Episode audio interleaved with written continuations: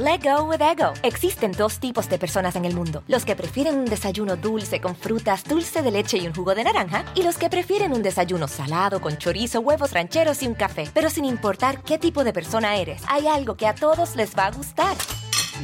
Los crujientes y esponjosos Ego Waffles. Ya sea que te guste un desayuno salado, con huevos o salsa picante encima de tus waffles, o seas más dulcero y los prefieras con mantequilla y miel. Encuéntranos en el pasillo de desayunos congelados. Lego with Ego. algunos les gusta hacer limpieza profunda cada sábado por la mañana. Yo prefiero hacer un poquito cada día y mantener las cosas frescas con Lysol. Las toallitas desinfectantes de Lysol hacen súper conveniente limpiar superficies como controles remotos, tabletas, celulares y más, eliminando el 99.9% de virus y bacterias. No solo limpies, limpia con Lysol. Hola, ¿qué tal? ¿Cómo les va? Bienvenidos. Me da muchísimo, muchísimo gusto poder saludar a todas y a todos ustedes. Oigan, pues ahora sí, fíjense nada más que vamos a platicar de la doble vida que llevó este hombre, este personaje llamado Federico Samuel Roldán Down. Fíjense, conocido, pues ahora sí que para más facilito, como Fred Roldán. Sí, este actor, productor, escritor y director de teatro. Y no crean que hacía todas estas actividades porque tuviera mucho tiempo disponible o porque no tuviera nada que hacer. No, el señor era todo. Bueno, lo mismo lo podían ver trapeando su teatro, lo mismo lo podían ver en, la, ¿cómo se llama? La terraza, tomándose un café, lo mismo podían verlo negociando con algún patrocinador, lo mismo lo podían ver negociando para que lo llevaran a alguna gira. El señor hacía prácticamente todo. Y pues nos vamos enterando que el sábado pasado, a los 62 años, pierde la batalla contra un cáncer que además de todo fue una enfermedad muy larga, mucho, mucho, muy larga, que empezó, bueno, ahorita les voy a comentar cómo comenzó toda esta historia de terror en el caso de, Fred, Roldán. Nace hace 62 años en la Ciudad de México. Fíjense que exactamente eh, cuando Fred Roldán nace, es cuando se inaugura también aquí en la Ciudad de México el Autódromo Hermano Rodríguez. Ahorita les voy a platicar por qué porque es necesario contar un poquito de la historia de lo que pasaba en aquel momento, porque además la, época de oro del cine mexicano con aquellas películas de Sarita García, de Pedro Infante, de, Javier Solís, de, de, Abel Salazar, de todos estos grandes actores y actrices, estaba terminando. Ya una época en la que además la, la época del rock and roll en México y de la rebeldía empezaba, ¿no? Empezaba a surgir en, en este país y había un pues un susto entre todos los padres de familia de aquel momento que llevaban una vida como muy tranquilita, como muy campirana, como muy, pues hecha bastante, bastante normalita. Y de repente cuando empieza la juventud a rebelarse, a, ponerse sus atuendos de, plástico, bueno, de cuero, las mujeres con minifalda, pues claro que fue una verdadera sorpresa para todos los papás de aquel momento. Miren, la década de los 60 fue una época frenética, por lo menos aquí en México, que la gente pues no estaba acostumbrada. Y fue una sacudida tremenda, tremenda para quienes vivían o vivieron este, este cambio, ¿no? De, generación tan fuerte. Fíjense nada más, resulta que siempre, siempre, siempre, por lo menos en México, ha habido alguien a quien le molestan este tipo de, cambios, este tipo pues de, modificaciones en el comportamiento, sobre todo de la juventud. A mí me tocó por lo menos aquella de, los de, ay, ¿cómo se llamaba esta, esta, esta cosa? La Liga de la, de la Decencia, que la Liga de la Decencia fue la que eh, le puso el taparrabos a la, a la Diana Cazadora. Pero antes de esto, fíjense que había una asociación femenina de higiene social y esta asociación invitaba a los jóvenes de aquel momento a no ver espectáculos eh, que fueran un poco mm, maliciosos, de acuerdo al criterio de aquellos años, que si hoy viéramos esos espectáculos, bueno, nos daría risa, dejarían entrar hasta los niños, pero en aquel momento eran espectáculos escandalosos, muy, muy, muy escandalosos. Miren, eran, eh, o sea, esto olviden lo que se pudiera ver en aquel momento. ¿Por qué? Porque la mayoría de las, de, las personas de esa generación eran generaciones que no estaban acostumbradas a la rebeldía, que no estaban acostumbradas a lo diferente y que no estaban acostumbradas a que hubiera este tipo de muestras de afecto. Estamos en el 2022 y aún en este año, Oigan, todavía la gente no termina de acostumbrarse a respetar a las demás personas. En esos años, de, inicios de los años 60, era peor todavía, ¿no? Eh, eh, había, ah, ah, miren, a un beso le llamaban comportamiento lascivo eh, y eran inmoralidades que, se mostraran afectos en la calle. Bueno, era otro tipo de vida. Bueno, miren, si había un pecado mortal en aquel momento, era la feminidad en un hombre. Eso no se podía ver, había que esconderlo. Bueno, eh, eran castigos tremendos para, para, los muchachitos, porque aparte, cuando alguien es, es femenino, que es un niño, normalmente no son femeninos a partir de los 30 años o de los 20 años, desde chiquititos, o sea, siendo, siendo muy niños, ya traen eso, ¿no? Y entonces, y, imagínense ustedes los castigos a los que eran sometidos por los papás, por los maestros, por los mismos compañeros, las burlas, era muy, muy, muy complicado. Pues en esta generación es en la que le toca nacer a Fred eh, Roldán, una generación bien complicada, bien difícil, en donde el machismo, bueno, estaba a todo lo que da. Los niños tenían que andar con sus botitas, con su sombrero, y si eran montados a caballo, pues muchísimo mejor. Fred no era así. Fred era todo lo contrario. Era un niño, para empezar, finito, finito de cara y aparte muy, muy, muy amanerado. Y, era algo con lo que él nacía, pero ni siquiera era algo que él hubiera buscado. Simplemente se le fue dando ser así de, esta manera, ¿no? A Fred. Cuando, eh, pues obviamente nace este muchachito, los papás pues trataban como de entenderlo, trataban como de ayudarlo, y no, no, no permitían de alguna manera que mostrara tanto esa, pues esas diferencias que había en, su forma de ser. Había una doble moral, ¿saben? Porque, porque por un lado la gente criticaba mucho eso, pero por otro lado también se vivía, no, no es que no lo hubiera, es que se tenían que esconder para poder hacerlo.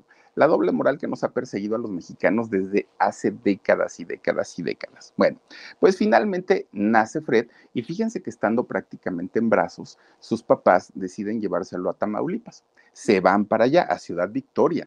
Llega a vivir Fred con toda la familia, pero siendo muy, muy, muy, muy, muy chiquito. Pues bebé, todavía se lo llevaron en brazos.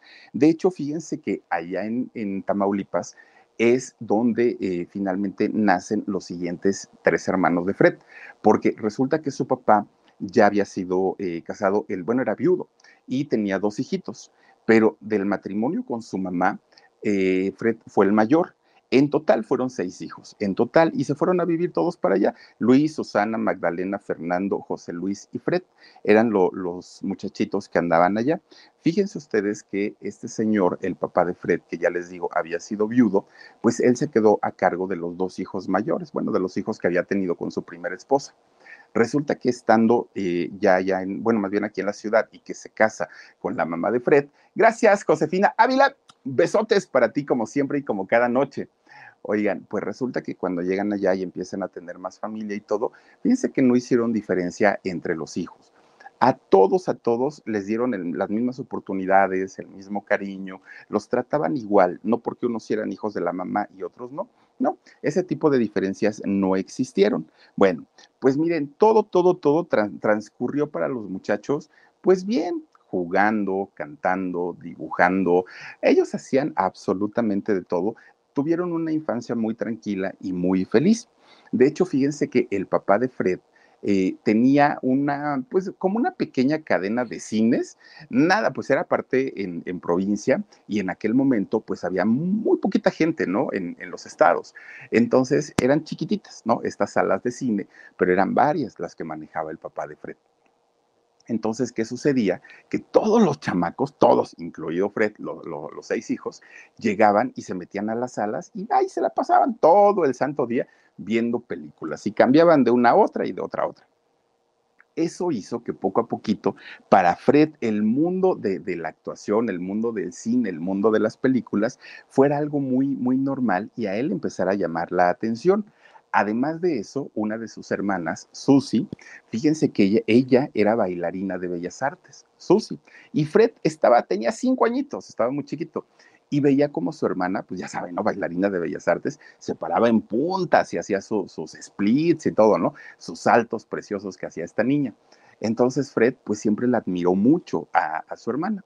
De repente un día su hermana Susi habla con sus amigos de, de generación, de donde había estudiado ahí en Bellas Artes y resulta que dicen, oigan, ¿por qué no, por qué no hacemos un espectáculo entre teatro, entre circo, entre drama, entre todo un poco, le metemos música, le metemos esto, le metemos aquello. Hagan de cuenta como lo que posteriormente trajo eh, el el perdón, el, eh, circo canadiense, ¿no? El del Circo del Sol, algo más o menos así, este tipo de espectáculos. Y entonces ellos decían, bueno, a ver, tal va a bailar, tal va a cantar, tal va a hacer las maromas, tal va a hacer esto, pero nos falta un payasito y queremos que ese payasito sea una persona pequeña, ¿no? Que sea un chaparrito. Y entonces ahí estaba el Fred, ¿no? Ya iba a cumplir seis añitos en aquel momento. Ahí estaba con la hermana Susi. De repente cuando dicen, necesitamos un payasito, Oigan, el Fred levanta la mano, ¿no? Su manita chiquita, pues bien, bien, bien niño. Yo, yo, yo. Y brincaba el Fred.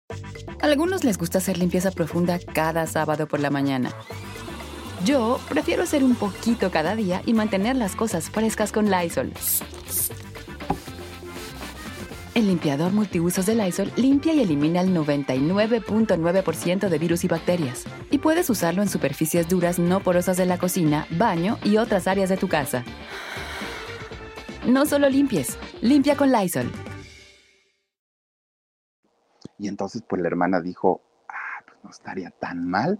A ver cómo se vería maquillado con su pelucón de colores. Vamos a hacer la prueba y a ver si nos da el ancho.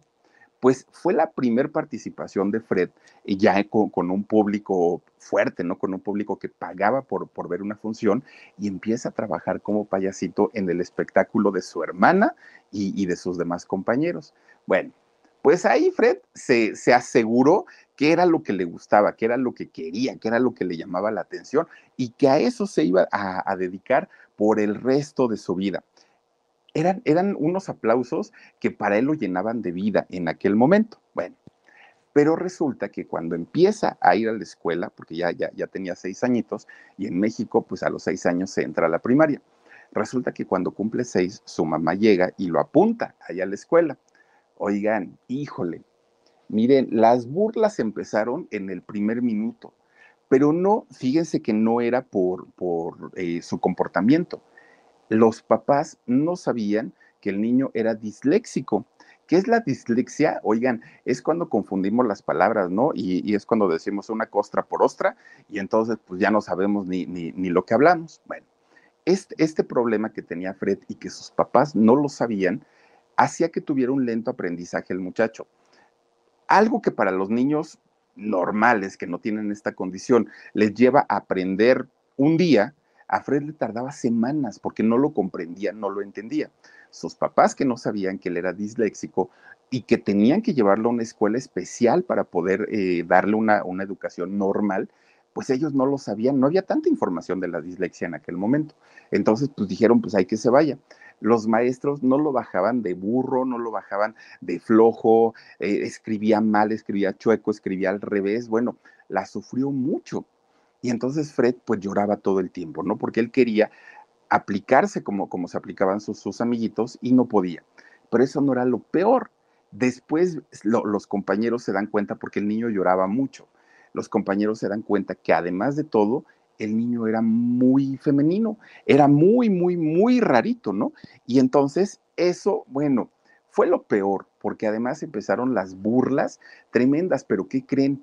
No eran nada más las burlas de, de sus compañeritos, ¿no? De la escuela, era todavía las burlas de los papás de los compañeritos, que además de todo le decían a sus hijos, no te juntes con ese chamaco, ¿eh? Porque es mañoso, quién sabe qué te vaya a enseñar y Fred ni siquiera entendía por qué los papás le estaban eh, alejando a, los compañeritos. Imagínense si desde ahí venía el, desprecio, los mismos chamacos obviamente le gritaban, bueno, le llegaron a pegar y a pegar fuerte en aquel momento, ¿no? Y decían los papás, eh, los niños les preguntaban, papá, pero ¿por qué no me puedo juntar con él? Pues no estás viendo que es bien raro, no estás viendo que parece niña, no estás viendo que se la pasa chillando, Oigan, pues si le hacían burla todo el tiempo, ¿qué podía hacer el, niño, no? Que aparte de todo tenía seis años. Las burlas venían de los compañeritos, de los papás de los compañeritos, del director, de los maestros. O sea, era en general todo mundo, todo mundo este, se burlaba de él. Y les digo que estas burlas llevaron, llegaron incluso a los golpes para el pobrecito eh, Fred. Bueno, pues sí, todo el mundo en aquella época se sentía machito, ¿no? Todo, todo, el mundo en aquella época, mi papá es bien valiente y mi papá esto, y Fred, pues él no se sabía defender en aquel momento. Miren, lo único que pudo hacer que Fred lograra salir adelante ante esta situación era el amor de su mamá y el amor de sus hermanos y su papá, que ellos respetaron siempre esto porque además de todo no entendían qué era lo que pasaba con su hijo. Decían, bueno, pues simplemente se comporta así, pero eh, en aquellos años que psicólogo, que psiquiatra, que nada. Y aparte el niño ni siquiera lo necesitaba. Él era un niño normal, simplemente diferente. Era todo lo que tenía. Pues resulta que eh, Fred empieza a clavarse mucho en el rollo del cine, en el rollo del arte, en el rollo de la actuación. Él ya se sentía artista porque además pues seguía trabajando en lo del circo.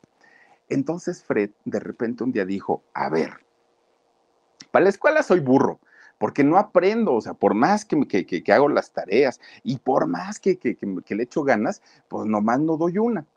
Y además de todo, pues ¿para qué voy? Nada más me están friegue y friegue. Los maestros me maltratan, me castigan, me humillan, me insultan. O sea, dijo Fred, ¿a qué caramba voy? Entonces, mejor pues voy a, tratar de hacer algo importante, pero en, en, la televisión, en el cine, como actor, él dijo, ¿no? Que en aquel momento pues ya estaba por lo menos adolescente. Y entonces eran tantas las burlas que sus papás, ellos viviendo ahí en Ciudad Victoria, Tamaulipas, el norte de México, Resulta que los papás ya estaban desesperados porque dijeron, en cualquier ratito nos matan a este chamaco. Era tan fuerte el acoso que él recibía que los papás sabían que, que, la vida de su hijo corría peligro. Y entonces, fíjense que eh, a Fred se le ocurre algo. Les dice, oigan, ¿y si me voy para el DF a estudiar actuación? Pues fue la salida para los papás que dijeron, hijo, por supuesto que sí, vete para allá, pero a ver qué tipo de actuación vas a, estudiar, porque tu hermana baila, pero tú qué vas a hacer. Y Fred dijo, yo quiero ser actor dramático y quiero ser un actor así que, que, que, haga todos estos papeles de, de, los grandes y de los clásicos, ¿no? Y entonces eh, los papás dijeron, órale, vamos a hacer un esfuerzo sobrehumano y te vamos a mandar. Agarra el camión y ahí viene, ¿no? Desde el norte de, de allá de Ciudad Victoria, Tamaulipas, para la Ciudad de México, Distrito Federal en aquel momento llega Fred a la ciudad y lo primero que tiene que hacer es buscar dónde vivir, porque dijo, bueno, pues de aquí pues no hay muchas opciones, ¿no? En cuestión económica, porque venía limitado. Entonces, fíjense que encuentra una casa de huéspedes, les iba a decir casa hogar, pero no, es una casa de huéspedes en la colonia Roma, que la colonia Roma, muy bonita, ¿no? A, la película de, de Cuarón ahí en la colonia Roma, resulta que, encuentra una casa de huéspedes donde rentaba un cuartito chiquito, ¿no? Una camita individual, este, apenitas y donde cabía él, su, su mueble para la ropa y párenle de contar, era todo lo que tenía. Y pagaba pues una cantidad que a sus papás podían, podían mandarle ese dinero. Pero resulta que pues, le faltaba lo de la comida y lo de los pasajes, porque lo segundo que hizo fue ir a ver dónde iba a estudiar eh, actuación. Pues resulta que le van informando del Instituto Andrés Soler, aquella escuela que ya saben, ¿no? Todo mundo pues, estudiaba ahí, que pertenece a Landa. Bueno, en ese momento no había SEA de Televisa, no había nada de esto. Entonces, eh, Fred entra a, la escuela de, de, Andrés Soler, que de donde él vivía eran, pues, ¿cuánto se hacía caminando? Como unos 40 minutos caminando más o menos para llegar a la escuela pero como no había dinero, Fred caminaba todos los días 40 minutos de ida, 40 minutos de regreso, más todos los ejercicios que lo ponían a hacer ahí. Pues Fred dijo, yo tengo que trabajar porque no puedo estar así. Mm, difícilmente me alcance para la comida, no tengo ni para los camiones y aparte, pues aquí me piden algún tipo de vestuario, no tengo y no le voy a hablar a mis papás para que me den dinero. Entonces Fred decía, híjole, pues ¿cómo le hago? Empieza a ir a los teatros y a buscar trabajo pues resulta que cuando estaba buscando trabajo le dicen, ¿y ya terminaste tu escuela de, actuación, la, la, de Andrés Soler? Y decía, no, pero estoy estudiando. Mientras seas estudiante, no puedes trabajar, porque aquí se interviene el ANDA y los sindicatos y todo eso. No lo dejaron. Y entonces Fred pues estaba muy preocupado porque le urgía, le urgía el dinero, ¿no? Entonces hizo lo que no, no había podido hacer cuando vivía allá en Ciudad, er, en Ciudad Victoria, en Tamaulipas. ¿Por qué? Porque resulta que se hizo un esfuerzo sobrehumano y logra eh, aprender todo lo que le enseñaron allí en la escuela de actuación, a pesar de su problema de dislexia. Y a, principios de los años 80 se logra graduar, fíjense ustedes, a finales, perdón, ustedes, de los años 80, se logra graduar de, de la escuela de ahí de Andrés Soler. Una vez graduado, dijo, ahora sí, puedo salir y buscar oportunidades en donde sea. Pero él, como traía la idea de ser un actor eh, clásico, él quería hacer obras de Molière, de Cervantes, de Shakespeare, ¿no? Quería hacer este tipo de, personajes, pero no se los daban. O sea, él decía, no, pues para hacer un papel de estos, experiencia mínima. O sea, no puedes así de la nada, ¿no? Pues vete a buscar papelitos chiquitos, sencillos, y poco a poquito, pues ya vas creciendo. De repente, fíjense ustedes que llega el año 1981. Era a principios de los 80, ¿eh? si estaba bien. Resulta que llega el año 81 y de repente le hablan de un personaje que, que se le ofrecía, ¿no? Que para interpretarlo era Pinocho, el que todos conocemos, el de Walt Disney y todo el rollo, ¿no? Pero resulta que en todos los años 80, acuérdense que Disney, bueno, acaparó con todas las pantallas del cine de México, ¿no? Nos presentaban todas las películas, Bambi, Dumbo, este, el libro de la selva, todo era Disney, todo, todo lo que había en aquel momento era el, el era el único, em, digamos, la única productora de la que llegaban películas infantiles, los aristogatos, todas estas películas con las que muchos crecimos eran las de moda y las ponían, digamos, en los 70 y luego las repetían en los 80 y luego repetían en los 90. Bueno, pues eran eh, películas muy queridas además por el público mexicano. A algunos les gusta hacer limpieza profunda cada sábado por la mañana. Yo prefiero hacer un poquito cada día y mantener las cosas frescas con Lysol. El limpiador de inodoros de Lysol ofrece una limpieza 2 en 1 al desinfectar el inodoro y el cepillo y eliminar el 99.9% de virus y bacterias. No solo limpies, limpia con Lysol. Presentar una obra de teatro con Pinocho pues garantizaba el éxito, porque había quienes no les gustaba el cine y preferían ir a verla en, en teatro hace el personaje Fred y le fue increíblemente bien con este personaje. Ahí Fred se convierte en actor infantil Además, ese físico que, él poseía, pues le ayudaba muchísimo porque con esa carita tan finita que tenía, con esos rasgos tan finitos y, parecía niño aparte de todo, ¿no? Flaquito, flaquito, flaquito que siempre fue Fred. Entonces, todo eso le ayudó y le sirvió mucho para poder interpretar a ese papel. Después le llegaron pues de Peter Pan, se convierte en actor infantil este muchacho hizo todo, todos los personajes de Disney, ¿no? El mago de Oz, Aladino, la Bella y la Bestia, la Bella Durmiente. Cuando hace la de Blancanieves, oigan, pues ahí vino el problema, porque resulta que en ese momento ya estaba la Liga de la Decencia y la Liga de la Decencia quería cancelar la película de Blancanieves, tanto la película como la obra de teatro, porque decían, es que es un atrevimiento poner a una muchachita viviendo con siete hombres, ¿no? En la misma casa. Fíjense la mente de esta gente hasta dónde llegaba, porque uno como niño, pues ni siquiera te ponía una atención en eso. Pero la liga de la, de, la decencia de aquel momento, pues su mente iba mucho más allá y entonces decían, quién sabe qué cosas harán perversas allá dentro de esa casa y todo. Pues ellos eran los perversos más que, más que la gente pues resulta que Fred con todo y todo hizo eh, la, obra de teatro de Blancanieves y le fue bastante, bastante bien. Lo acusaron de inmoral y todas esas cosas, pero finalmente él lo hizo. Ahora, Fred ya tenía nombre como actor de teatro, pero como actor de teatro infantil. No era un actor de teatro, eh, digamos, de, de, obras como para, para personas mayores. Entonces Fred lo que quería justamente era eso y empieza pues a buscar grandes oportunidades porque el teatro en grande, aquellas, aquellas salas enormes, pues no las había pisado. Y él decía, yo tengo la capacidad para poder hacerlo y para poder llegar. Por alguna razón, pues no me han contratado. Y empieza a tocar puertas. Fíjense que empieza a tocar puertas y se da cuenta Fred que una de, de mm, que los grandes actores del teatro venían de la televisión. Eran, o sea, iba una cosa con la otra. Y entonces Fred dijo, bueno, pues si me toca hacer algo en televisión, pues lo tengo que hacer. Voy a tocar la puerta de, Televisa, porque en aquel momento, pues, ¿cuál TV Azteca, no? Voy a Televisa, toco la puerta y pues ya, pues, ya tengo experiencia, ya me conocen, ya saben quién soy. Oigan, pues que no le abren la puerta, ¿no? Y entonces Fred dijo, híjole, pues si los productores no me abren la puerta, voy a tener que ir a buscar actores para que ellos me echen la mano, para que ellos me, digan a dónde tengo que ir.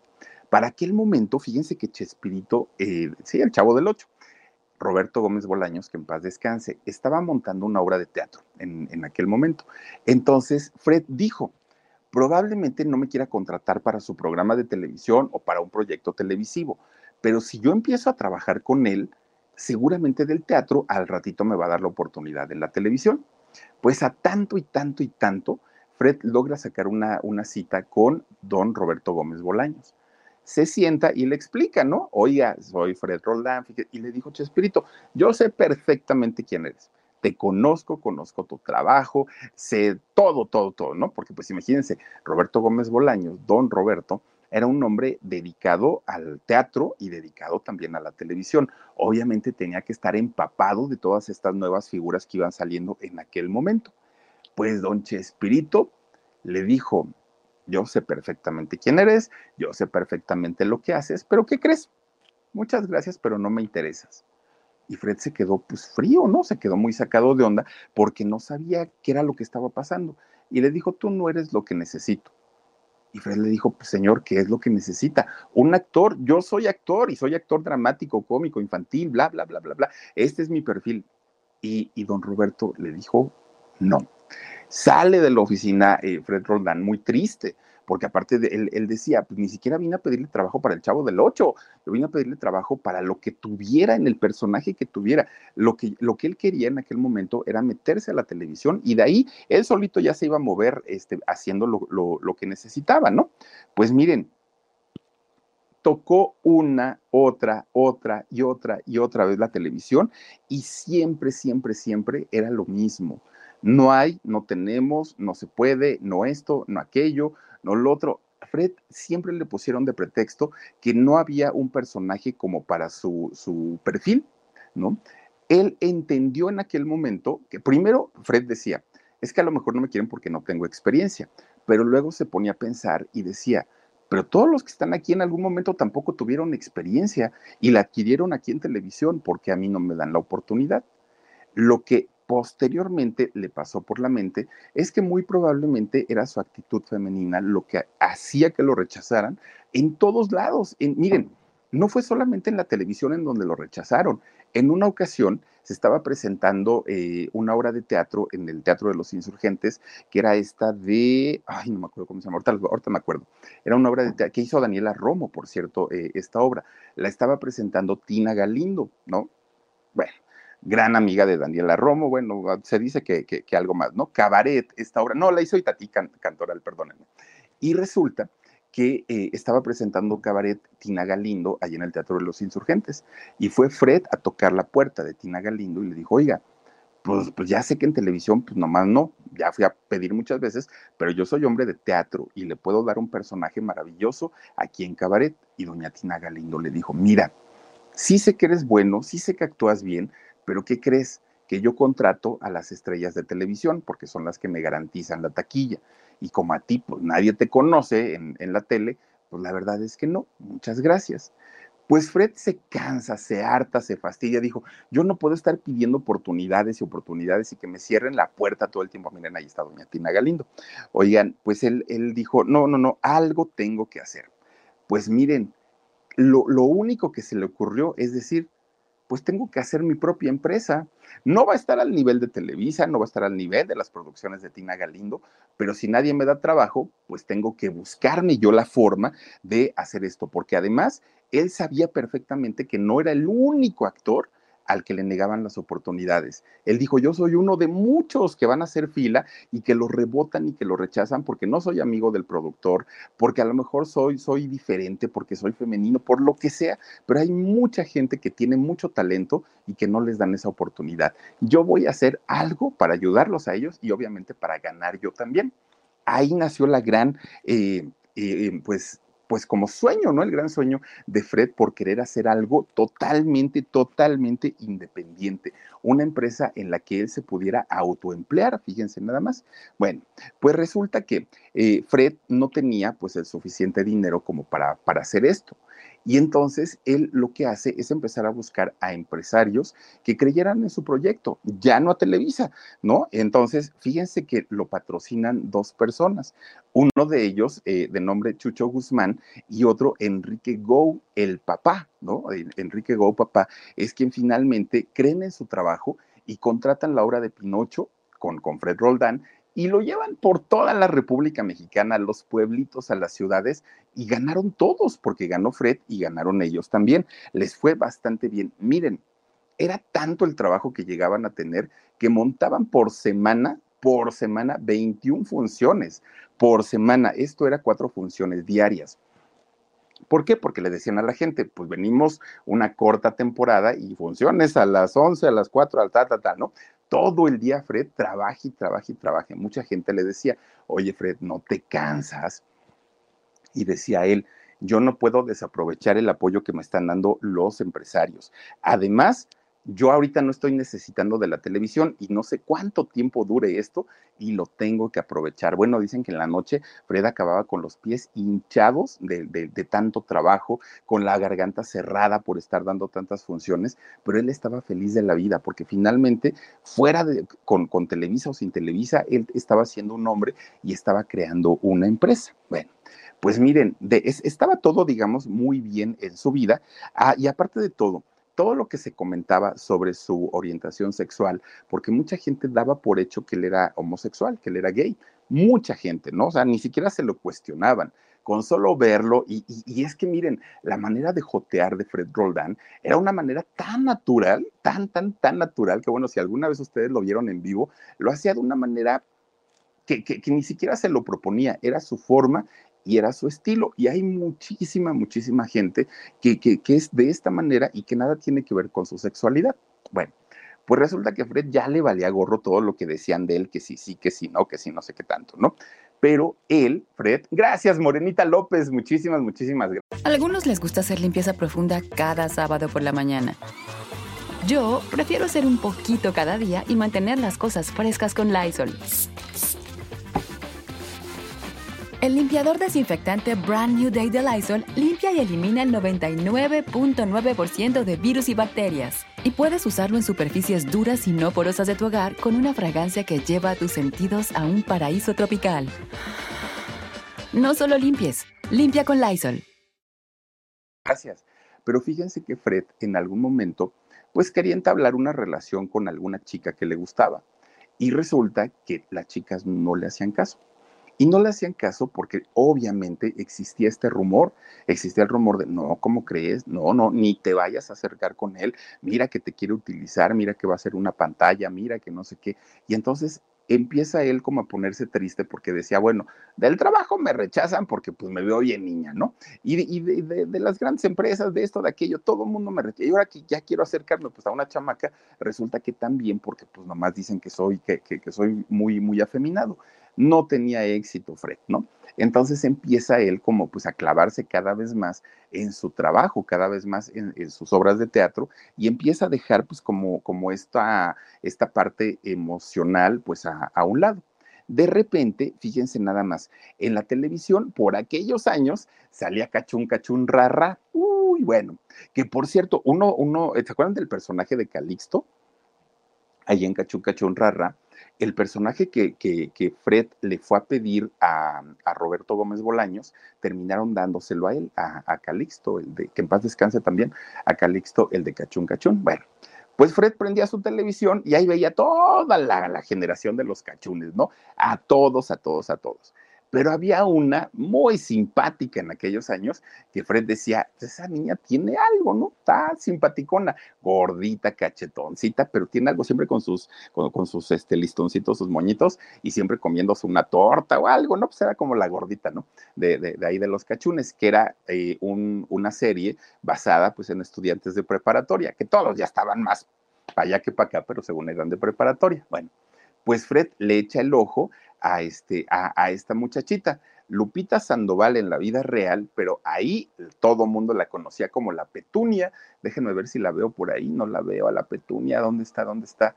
A ver si sale. Ay, no la veo, ya había la maestra Godzilla, ya había la señorita Espejo, pero no veo la petunia. A ver, a ver si tienes. Ah, sí, ya la vi, es la de amarillo. no la veía yo. Es la de amarillo, ahí sale. Este, oigan, pues sale la petunia, ¿no? Que la petunia en aquellos años era la novia del, del este Porquirio, ¿no? Que también salía ahí en los cachunes. Y entonces decía Fred, esa muchacha pues, está como simpaticona y aparte tiene mucho carisma. Siempre la quiso conocer. Bueno, pues resulta que, que, esta Lupita Sandoval deja la serie, ¿no? De, de, de, Cachún. Se sale, unos entraban, otros salían. Y Lupita en aquel momento decía, yo quiero hacer teatro. Ahora quiero hacer teatro y quiero, quiero convertirme en una actriz que tenga tablas y que, que, que sea una buena, buena, buena actriz. Y entonces empezó a ir a muchas funciones de teatro, a muchas, a muchas. Y resulta que un día su hermana de Lupita Sandoval le dice, oye, ¿por qué no vamos a ver a Fred Roldán allá a su teatro? Y entonces, eh, bueno, a la obra de teatro que estaba presentando, ¿no? Pinocho. Y resulta que Lupita dijo, ay, no, no, no, sí sé quién es, pero ese señor me cae bien gordo pero ¿a poco lo conoces? Le dijo su hermana. Pues no lo conozco, dijo, pero, pero me, tienes la sangre pesada, me cae mal. Mm, bueno, está bien. Y entonces su hermana pues, se pone a buscar a ver quién la acompañaba a ver la, la, función de teatro. No encontró a nadie y le dijo, ándale, Lupita, acompáñame, no seas así. Pues total, si no quieres saludarlo, no lo saludes y punto. Bueno, está bien. Ahí van las dos a ver la obra de teatro. Pues resulta que ya estando en el teatro, Lupita Sandoval se da cuenta que Fred en realidad era simpático, que en realidad no era pesado, pues lo conoció de una manera diferente, ¿no? Que, que esa, pues como intuición que ella tenía, que era una persona así como medio payasón, no era, ¿no? Que en realidad pues era, era, era como muy, muy, muy cotorrón. Y entonces, a partir de lo que sí se dio cuenta es que era muy diferente que era gracioso, que era simpático, que era inteligente, y resulta que empiezan a hablar Lupita y Fred. Empiezan a platicar y Fred le dice, fíjate que yo a ti te conozco muy bien, cuando estabas ahí en los cachunes y cuando eras novia del porquirio y todo el rollo. Y entonces siempre me gustaste. Y Lupita dijo, ¿cómo? Sí, siempre me gustaste. ¿Yo te gusto a ti? Sí, sí, sí, sí. Ah, pues dijo ella, no, pues qué bueno, ¿no? Pues, pues felicidades por ti. Oigan, pues Lupita lo que nunca, nunca, nunca se imaginó es que este muchacho, siendo muy amanerado, pues tuviera el gusto por ella. Pues bueno, total, Fred se le declaró. Miren, resulta que a pesar de la diferencia de edades, porque Fred, cinco años menor que, Lupita Sandoval, pues ellos empezaron como, como pues con este coqueteo y empiezan a salir. Y Fred se le declara, se o sea, él, él finalmente como, como un novio, ¿no? Bien y Lupita pues le, le, parecía raro porque de entrada decía que no era el tipo de hombre que a ella le llamara la atención y aparte pues tenía la desconfianza, obviamente por esta actitud que, que él tenía. Miren, insistió mucho, mucho, mucho Fred hasta que Lupita dijo sí. Al poquito tiempo, semanas, semanas de haberse conocido, un día estaban en la casa de Lupita, en el departamento. Y, y, Fred le decía, vamos a casarnos, yo quiero casarme bien por la iglesia, por el civil, un matrimonio bien. Y Lupita decía, a mí el rollo de la, de, de la boda por la iglesia no me gusta, no me hace así como mucha ilusión. Y Fred le dijo, bueno, por el civil. Y dijo Lupita, pues luego lo vemos, ¿no? Y un día que estaban ahí en su departamento, de repente Lupita dijo, pues me voy a dar chance, me voy a dar una oportunidad. Parece y, que no tiene ay, Dios mío. De casa del Oye, Oiga, yo no sé, ya empezó a hablar este solo. No, don Fred, estamos hablando bien de usted, no, no, no se enoje, por favor, le estamos echando flores y porras, ¿eh? Así, que si nos vino a visitar, pues nomás le decimos que todo está tranquilo. Oigan, bueno, ya le pusimos mute ahí a la, a la compu. Oigan, pues resulta, fíjense nada más que Lupita, en una de esas, le dice a don Fred, de, bueno, Fred, ¿no? Ya le hablo de usted, no vaya a ser que ahorita, ahorita se nos vuelve a aparecer aquí. Oigan, pues resulta que le dice a Fred, oye, no te vayas, Fred, quédate. O sea, que me quede como. Sí, que te quedes, ya quédate aquí, pues a dormir, ya nos quedamos juntos. Mira, que tenga que pasar lo que tenga que pasar. Ya, pues mañana Dios dirá, le dijo Lupita. Ay, pues el Fred dijo, pues total, de aquí soy, ¿no? Ya no se fue, se quedó en el departamento de Lupita. Empiezan a vivir, pues obviamente en, unión libre, ya muy, muy, muy contentos ellos, y claro, con la mirada del ojo público que decían, ay, Lupita, ¿Cómo te fuiste a involucrar con este señor? No estás viendo que mira sus modos, mira sus amaneramientos. Mira. Pero Lupita pues ya, ya empezaba a tener un sentimiento por, por Fred. Bueno, pues resulta que se nos embarazan, fíjense nada más. Y estaban felices, ¿eh? estaban felices de la vida porque pues les estaba yendo bien, estaban trabajando, eh, tenían su, su departamentito, todo muy bien. Pues resulta que sale embarazada Lupita Sandoval. ya empezaba a notárselo un poquito su pancita y resulta que les avisan que era una niña, era, era, era una chiquilla, ¿no? Y entonces, pues ellos como papás empiezan a planear el nombre de la niña y deciden eh, nombrarla Mariana. Pero resulta que, fíjense que justo cuando Lupita tenía seis meses de embarazo, empieza con labores de parto. Y esto pues obviamente no es bueno porque pues todavía de siete meses y peligran. Imagínense a los seis. Van al hospital y Lupita tiene a su bebé, a Mariana nace la niña, pero obviamente nace débil de todo es, esta muchachita. Tenía un problema muy fuerte en sus pulmoncitos, muy, muy, muy fuerte. Y entonces eh, les dice el doctor, tenemos que operarla ya sí o sí.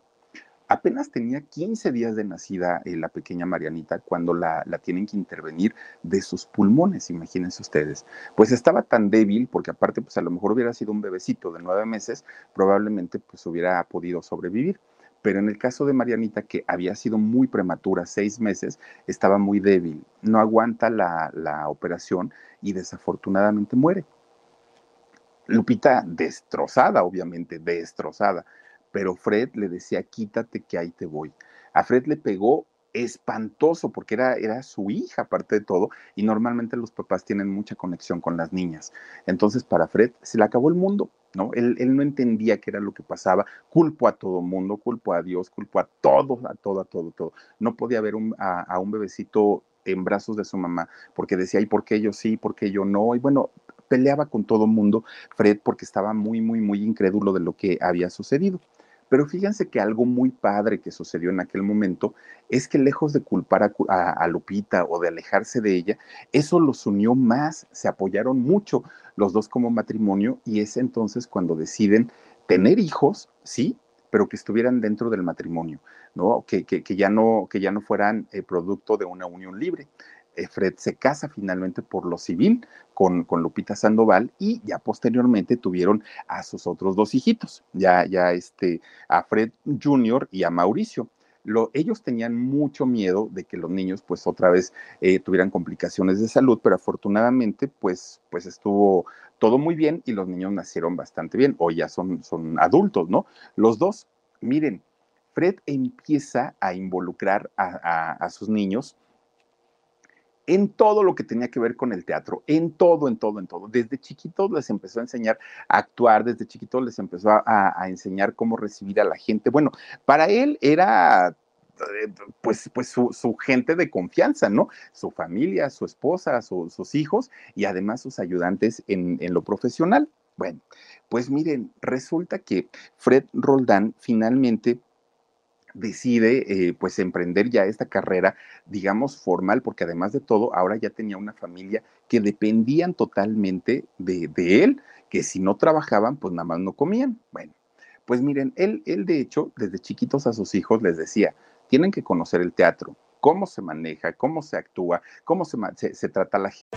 A algunos les gusta hacer limpieza profunda cada sábado por la mañana. Yo prefiero hacer un poquito cada día y mantener las cosas frescas con Lysol. El limpiador de inodoros de Lysol ofrece una limpieza 2 en 1 al desinfectar el inodoro y el cepillo y eliminar el 99.9% de virus y bacterias.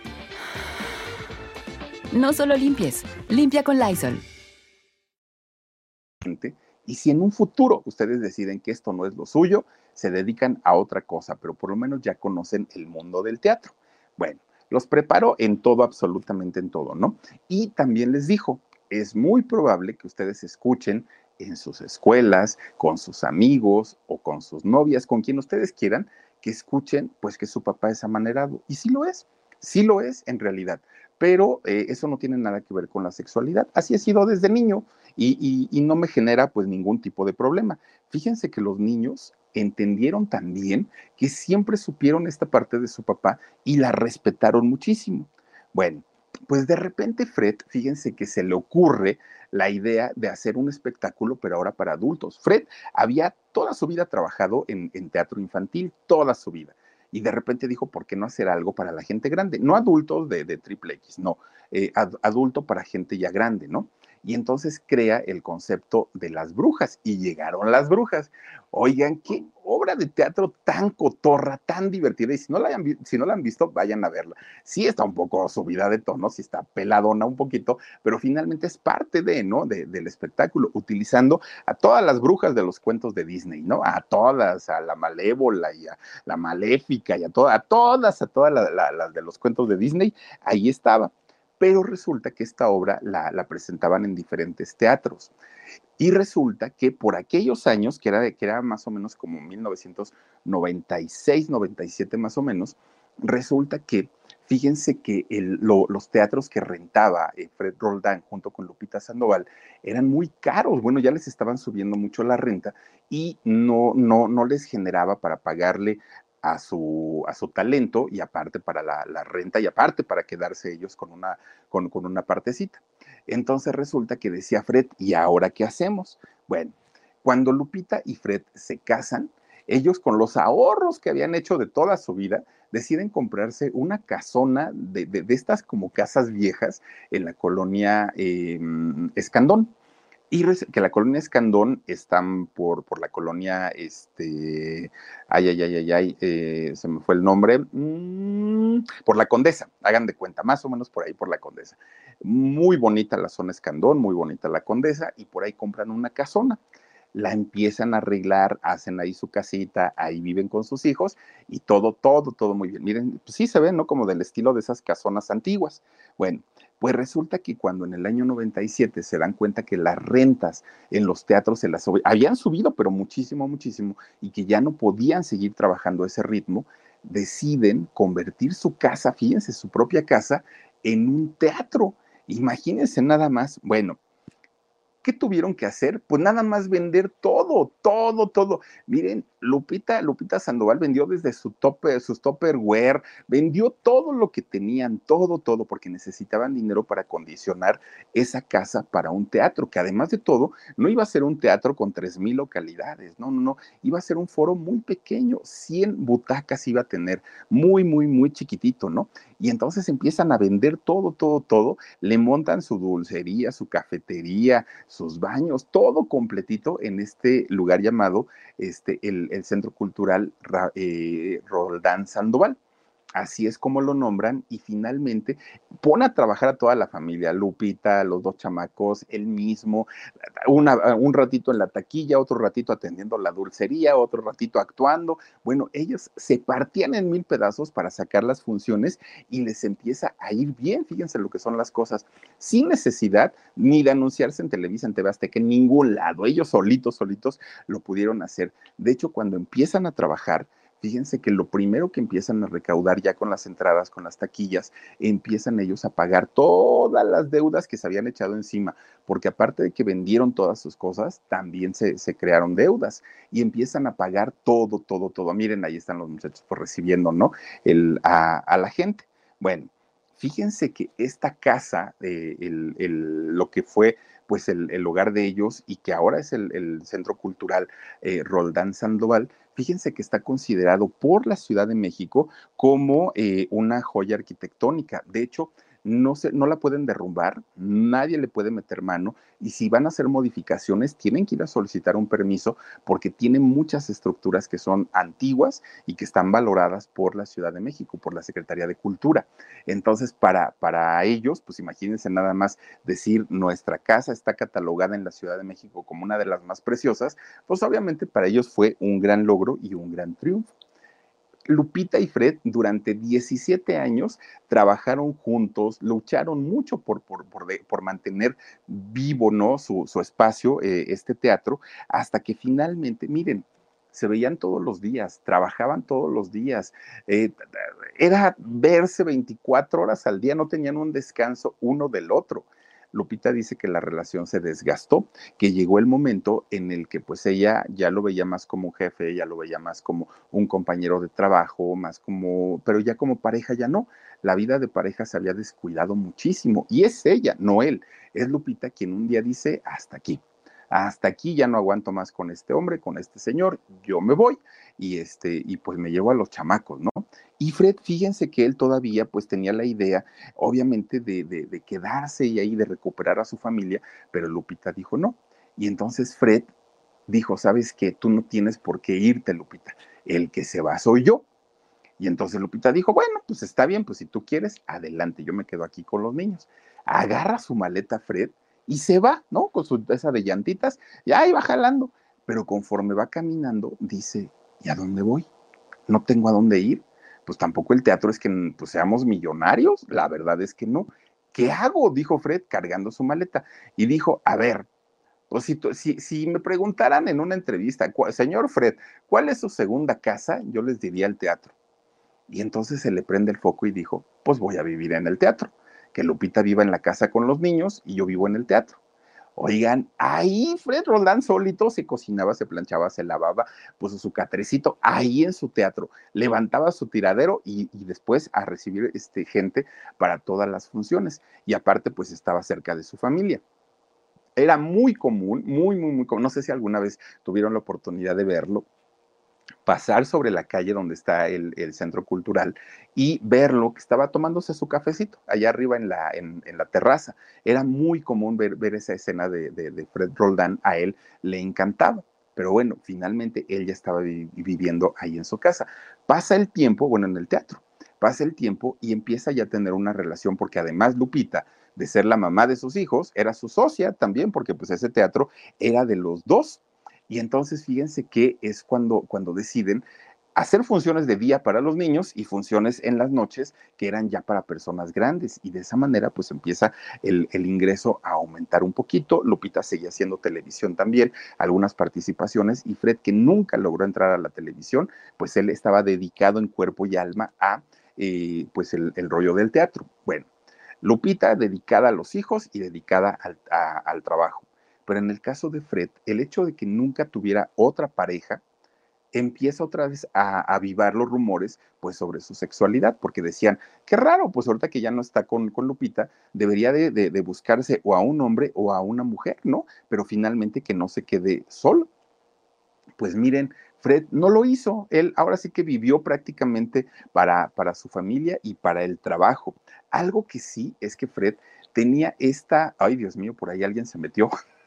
Oiga, don Fred, déjenlo, ya vamos a acabar, don Fred, no se enoje.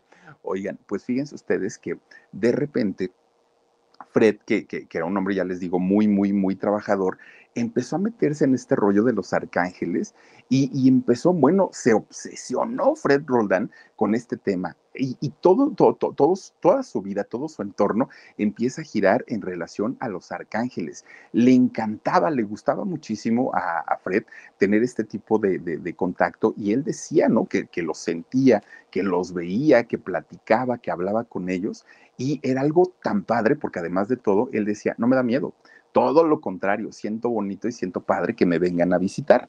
Bueno, fíjense, a pesar de que Fred hacía todas estas cosas, trabajaba mucho y nunca tuvo un conflicto con, la, con las televisoras, con ninguna televisora, nunca le dieron trabajo, nunca, nunca, nunca. La, las puertas de la televisión para Fred Roldán siempre estuvieron cerradas hasta prácticamente el día que murió. De hecho, eh, Julio Alemán, que fue un gran amigo de, Fred, es siempre decía... Algunos les gusta hacer limpieza profunda cada sábado por la mañana. Yo prefiero hacer un poquito cada día y mantener las cosas frescas con Lysol. Las toallitas desinfectantes de Lysol hacen súper conveniente limpiar superficies como controles remotos, tabletas, celulares y más, eliminando el 99.9% de virus y bacterias. No solo limpies, limpia con Lysol. Yeah yo no entiendo, Fred, por qué estás vetado de la televisión. No, no, no lo entiendo. Eres, eres exitoso, eres muy trabajador, eres talentoso. Lo único que te puedo decir es que alguien, alguien, alguien te, te, te, te, tiene envidia, Fred. Alguien te tiene envidia y ese alguien no quiere y no permite que tú vayas a la televisión. Es alguien que te, que, que, que te tiene muchísima, muchísima envidia. Y dijo Fred, pues mira, la envidia pues será de él, mía no, yo sigo trabajando, yo sigo haciendo mis cosas y lo que asumía Fred es que se trataba de Chespirito que no le había dado la oportunidad en aquel momento, pero eso era algo que él asumía, no, no, no es algo que, que, que fuera real, ¿no? Pero bueno, finalmente pues así, así estuvo. Fred recibió muchísimos reconocimientos en vida, muchísimos, pero ninguno de la televisión y ninguno por parte de la cultura de México, ninguno. ¿Por qué razón? ¿Quién sabe? Eso sí no se lo, no, no, no se lo sé decir. Bueno, llega el año 2020.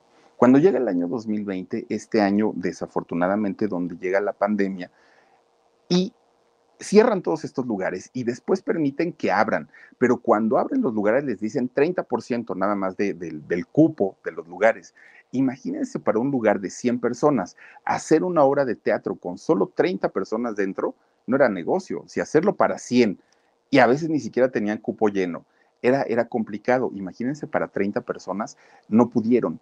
Lupita, sus hijos y Fred se pusieron, miren, hacían cubrebocas y los vendían, vendieron pasteles, hicieron cuantas cosas pudieron para no dejar morir el teatro. Tuvieron que despedir a mucha gente y a muchos también le, le, les conservaron su trabajo, pero fue una situación bien complicada, creo, para muchas familias, pero en el caso de los espectáculos en vivo fue mucho más complicado porque muchas familias dependen de esto y en el caso de, de, de Fred, pues imagínense él como, como cabeza de toda una empresa, pues estuvo muy, muy, muy complicado. Pero con todo, todo eh, lograron salir, eh, lograron salir de, de esta situación. Fíjense que era tanta la presión que tenía Fred en aquel momento que algo que él ya había experimentado mucho tiempo atrás es que le salían lesiones en la boca, le salían como, como tipo ámpulas, hagan de cuenta como tipo ámpulas dentro de la boca, y eh, Fred pues siempre se, se, trataba pues digamos con, con, cosas tópicas, ¿no? Un enjuague, un esto, un aquello y ya dejaba que las cosas pasaran. Pero cuando empieza el rollo de la pandemia, estas cosas que le salían, que eran como muy normales para él, pues le empezaron a salir pero con más fuerza. Y Fred empieza a ir a diferentes hospitales para que le dijeran qué podía hacer, qué, qué, qué era lo que eh, sucedía en aquel momento. De repente, Lupita, que ya estaba muy preocupada, ya eran grandes amigos, compañeros de trabajo y era el padre de sus hijos, le dice a Fred, oye Fred, mira, no te quiero espantar, pero ¿por qué no vas a ver a un oncólogo? ¿No? Que los oncólogos son estos especialistas en cáncer. Y Fred se enojó, se molestó mucho porque le dijo, oye, pues si nada más tengo lesiones en la boca, no, no, no, no tengo otra cosa. Se enoja muchísimo y en, en ese enojo no fue a verlo, ¿no?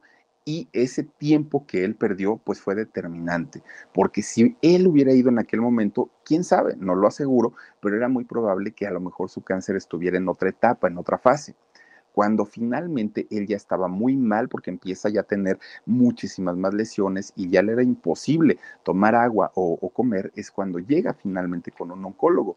Y este oncólogo le dice que sí, efectivamente sí era cáncer y era un cáncer en la lengua. Pero no solamente era eso, era uno de los, eh, de, los, eh, un tipo de cáncer de los más agresivos que pueda haber en, en ese sentido. Y entonces Fred empieza con, con un, una cantidad de medicamentos, quimioterapia, radiaciones, bueno, todo lo que eh, le, le, le, tienen que hacer a, a, las personas con estos problemas y que son tratamientos muy agresivos, mucho, mucho, muy agresivos. Fred logra recuperarse. Quedó muy mal, quedó muy, muy, muy flaquito, quedó muy desgastado físicamente, pero finalmente la enfermedad estaba controlada y todo parecía estar muy bien. De repente, fíjense que Fred empieza a sentir como que se le inflamaba su cuello, ¿no? Él decía, ¿quién sabe qué, qué, tengo? A lo mejor me dormí chueco o a lo mejor algo porque le dolía. Y la gente que lo conocía le decía, no, Fred, es que mira, es muy normal porque todo, todo, todo el tratamiento que te hicieron para, para la, el cáncer de lengua fue muy agresivo. Seguramente te dañó la tiroides, ¿no? Y eh, esta, esta glándula se te inflamó y por eso te sientes así entre todo, to, todos estos diagnósticos que le dio gente que pues no es profesional, pues obviamente él se confiaba y decía, sí, seguramente es eso, sí, no pasa nada, pero el dolor era cada vez más fuerte y la inflamación era cada vez mayor, hasta que llegó el momento en el que tuvo que regresar para, para revisarse y es cuando le dicen, no señor, su, su tiroides está bien, el problema es que ahora tiene un cáncer de cuello, pero además de que eh, es, es, el cáncer de cuello, nuevamente tiene usted pues como esta variante tan, tan, tan agresiva. Y entonces pues eh, sabemos que es una noticia difícil, pero tiene que atenderse ahora mismo, le dijeron. Bueno, Fred no quiso decir nada, eh, de, hecho le pide a su familia que por favor guarden pues la, noticia, que no quiere escándalos, que si, a él nunca le habían dado como esa oportunidad en televisiones y, y en cosas así, como porque ahora eh, harían una noticia escandalosa. Y él dijo, no, déjenlo así, yo me voy a atender y, y pues la vez, la vez pasada me logré recuperar, no veo por qué ahora no. Pues está bien, durante mucho tiempo se sabía que Fred estaba enfermo, pero no se sabía ni qué pasaba ni qué era lo que tenía. Por órdenes de él se habían guardado pues esta noticia, ¿no? Pero miren, llegó el momento en el que Fred empieza a tener un, ah, bueno, porque incluso atendiéndose del, de, del cáncer de cuello, Fred siguió trabajando, él siguió en su teatro, siguió dando funciones, seguía hasta donde él podía pero llegaba el momento en el que Fred lamentablemente ya estaba muy mal, mucho, mucho, muy mal, y tuvo que ingresar por segunda ocasión en el hospital. La primera vez fue por el cáncer de lengua. Entra eh, al hospital, pero ya en una condición bastante, bastante complicada. Y es cuando Lupita, pues ya lo da a conocer, es cuando ella ya dice que era lo que pasaba y empieza a solicitar apoyos económicos, porque pues sí, lo que contaba Jorgito hoy, ¿no? De, de, de que eh, Fred tenía un seguro de vida, pero era tan caro el tratamiento que le estaban poniendo que el seguro se acabó. Ya no había dinero en, el seguro y ellos tenían que cubrir los gastos. Pero además de todo, eh, eh, bueno, los hijos siguieron trabajando en ese tiempo, pero además de todo, además del gasto que le implicaba, tenían que, que, meterle sangre a Fred en transfusiones. Oigan, mínimo, mínimo, mínimo requerían 20 donadores diarios, diarios para tratar de salvarle la vida a Fred. Y, obviamente esto pues complicaba todavía mucho más las cosas porque no es sencillo, ¿no? Lo, los donadores y menos en tiempo de pandemia. Lupita de una manera desesperada empieza a solicitar donadores, hubo mucha gente que llegó, los muchachos seguían trabajando también ahí en, en, el teatro y tampoco abandonaron a su papá, siempre estuvieron al pendiente de él en lo que eh, el señor necesitara, siempre, siempre. Al poco tiempo llegaron los hermanos de, de, de Fred, sus hermanos de, de, él y empezaron pues también a turnarse para los cuidados, ayudaron también en lo económico para poder este, salir adelante de la deuda. Fred, como era independiente, no cotizaba en la ANDA, entonces no podía solicitar la, la, ayuda o el apoyo que le da la ANDA también a los actores. Se la vieron muy, muy, mucho, mucho, muy complicados y finalmente, pues ya lo sabemos, ¿no? El día sábado, de, eh, desafortunadamente, eh, pues Fred ya no aguantó más, ya no resistió y pierde la vida desafortunadamente porque de verdad es un, bueno, fue una persona muy talentosa en, en, el teatro, pero sobre todo algo que se le admira a Fred eh, Roldán es indiscutiblemente el haber podido hacer una carrera sin depender de ninguna televisora. Él no lo necesitó. Y fíjense ustedes que quien le da la última despedida a su, a su padre es justamente Fred Jr., es quien se acerca a él y le dice que se vaya tranquilo, que se vaya en paz, que él se va a hacer cargo de su mamá, de su hermano y que no tendría él de qué preocuparse, Fred. Y fíjense que es de esta manera como Fred se despide de, de pues del mundo, ¿no? Del mundo tanto de la farándula como de, de, del mundo terrenal. Y fíjense que lo llevan a velar a la funeraria Galloso de allá de, de Sullivan. Lo, lo, extraño es que al no ser un, un, personaje televisivo o al no haber sido un personaje televisivo, solamente recibió la visita de don Rafael Inclán, que mis respetos para don Rafael Inclán, que él sí se apareció en el velorio de, de, Fred Roldán, le fue a dar la última despedida y fuera de ahí, no, sí hubo eh, gente que comentó en sus cuentas de, de redes un, un, este señor Go, de, el, el, de teatro, el hijo de, de don Enrique Go, el, el sí este, gente que, que, estuvo ahí también eh, comentándole, ¿no? Eh, pues la, despedida, pero en realidad presencial solamente estuvo por ahí don Rafa Inclán dándole la última despedida a, don Fred Roldán. Y fíjense nada más, sí, eh, gente como Patricia Reyes Espíndola lo publicó en sus redes sociales, Lalo España, Alejandro Gou, que es el, el productor de teatro, fueron quienes estuvieron comentándole a, a Fred, pues está dándole este último adiós, pero sí, una, una despedida, pues miren, un poquito triste, bueno, de hecho muy triste para una persona que se dedicó toda su vida al teatro, que haya sido independiente, eso es punto y aparte. Pero miren, nada más dicen por ahí que la amistad en el mundo del espectáculo difícilmente se da Y en estos casos es donde se nota, porque cuando muere alguien que es televisivo o que es una persona mediáticamente que llama y convoca a mucha prensa, llegan muchos famosos y ahí nos damos cuenta que llegan por las cámaras, llegan para que digan, ay, no, sí, mira qué buena onda, ¿no? La, la, la Lin May, que es la que siempre anda por ahí, este, que, que se vino a despedir, pero cuando no hay cámaras, se desaparecen, se hacen ojos de hormiga y pues no existieron y hay que le vaya bien y que descanse en paz. Fíjense nada más, qué triste para, para este personaje, pero bueno, pues finalmente ya descansa en paz don Fred Roldán, un personaje muy importante del teatro en México y que el sábado pasado y el domingo también, ¿no? Pues desafortunadamente nos abandona Raquel Pankowski y eh, desafortunado porque pues miren, se va gente muy, muy, muy talentosa. Pero bueno, pues ahí está la historia de Fred Roldán. Por lo pronto, yo les quiero mandar saludos a quienes están conectados con nosotros. Dice eh, Luz María Garduño, yo, eh, yo he tenido la oportunidad de ir a su teatro, un lugar muy acogedor. Fíjate qué padre, qué padre que te gustó andar por ahí. Dice María Sánchez, descanse en paz, Fred, Fred Roldán. Claro, claro, María Sánchez, lo deseamos de corazón. Rosario Rodríguez, hola Philip, saluditos desde San Francisco, California. Es la primera vez que estoy aquí y aquí está mi like. Bendiciones. Gracias, Rosario. Ojalá no sea la última y nos acompañes más noches. Omar Plaza dice, Philip, espero hagas una historia de la escuela del bigotón Jorge Ortiz de Pinedo. Eh, cero en conducta y la escuelita VIP. Sería interesante qué historia tiene, eh, qué historias tienen esas series. Vamos a hacerla con todo cariño, Omarcito Plaza. Natalie Castellón dice el fantasma. Oh, ni me digas, Ahora sí nos dieron tremendo susto. María Sánchez, Philip, hoy andan espantando aquí, parece el alarido, ya ni es que sabes qué pasa, María, que como ayer no hubo, pues ahora se pasaron para acá de este lado. No, no, no, no, no. Natalie Castellón dice qué triste y doloroso el proceso del señor Fred. Fíjate que sí, lamentable aparte. Y desde chiquito, ¿no? Oigan, es, es que estamos, y digo estamos porque yo creo que todos lo hacemos, estamos acostumbrados a criticar lo que vemos sin conocerlo.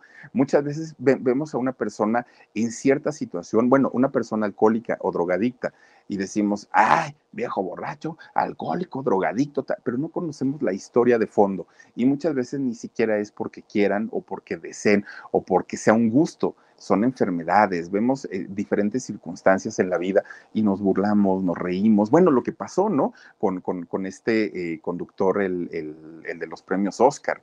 Oigan, qué triste y qué lamentable haberse burlado o hacer un mal chiste de una persona que tiene un problema de salud. Y entonces estamos acostumbrados a eso y creo que no tiene, eh, no, no, no tendría por qué ser de esa manera. Y Fred decía, sí, yo soy un, un, hombre femenino, yo nunca lo he negado, así soy, así me conocieron de toda la vida. ¿Cuál es el susto? Decía Fred pero pues bueno, finalmente mucha gente no lo entendió. Dolores Gallardo, Philip, te admiro muchos saluditos a todo tu equipo, un fuerte abrazo desde Guadalajara. Gracias, Dolores, bienvenida, muchísimas gracias, te mando un besote. Maru Aguilar y Interian dice saludos, Philip. Hola, Maru, gracias por estar aquí, bienvenida. También está con nosotros Aurora Velasco, dice, te saludo con mucho amor desde Acapulquito, tu amiga Auro. Aurorita, gracias por acompañarnos. Nancy G, dice Philip, saluditos, gracias, Nancy, te mando muchos besos. Y también tenemos por aquí a Black Jaguar. Dice, saluditos desde Las Vegas, Nevada. Muchísimas gracias, Black. Te mando muchísimos, muchísimos besos y a todas y a todos ustedes que se han conectado esta noche con nosotros. Gracias de verdad por habernos acompañado. Mañana les tengo una historia bien, bien, bien buena. Vamos a hablar de una mujer bien guapa, bien bonita. Mañana les platico porque tiene una historia de vida bien interesante. Cuídense mucho, descansen rico, pásenla bonito y además mañana tendremos alarido 12 de la noche. Soy Felipe Cruz, el Philip, y nos vemos hasta mañana. Adiós, besos. Let go with ego. Existen dos tipos de personas en el mundo: los que prefieren un desayuno dulce con frutas, dulce de leche y un jugo de naranja, y los que prefieren un desayuno salado con chorizo, huevos rancheros y un café. Pero sin importar qué tipo de persona eres, hay algo que a todos les va a gustar. Los crujientes y esponjosos Ego Waffles. Ya sea que te guste un desayuno salado, con huevos o salsa picante encima de tus waffles, o seas más dulcero y los prefieras con mantequilla y miel. Encuéntranos en el pasillo de desayunos congelados. Lego with Ego. algunos les gusta hacer limpieza profunda cada sábado por la mañana. Yo prefiero hacer un poquito cada día y mantener las cosas frescas con Lysol. El limpiador de inodoros de Lysol ofrece una limpieza 2 en 1 al desinfectar el inodoro y el cepillo y eliminar el 99.9% de virus y bacterias. No solo limpies, limpia con Lysol.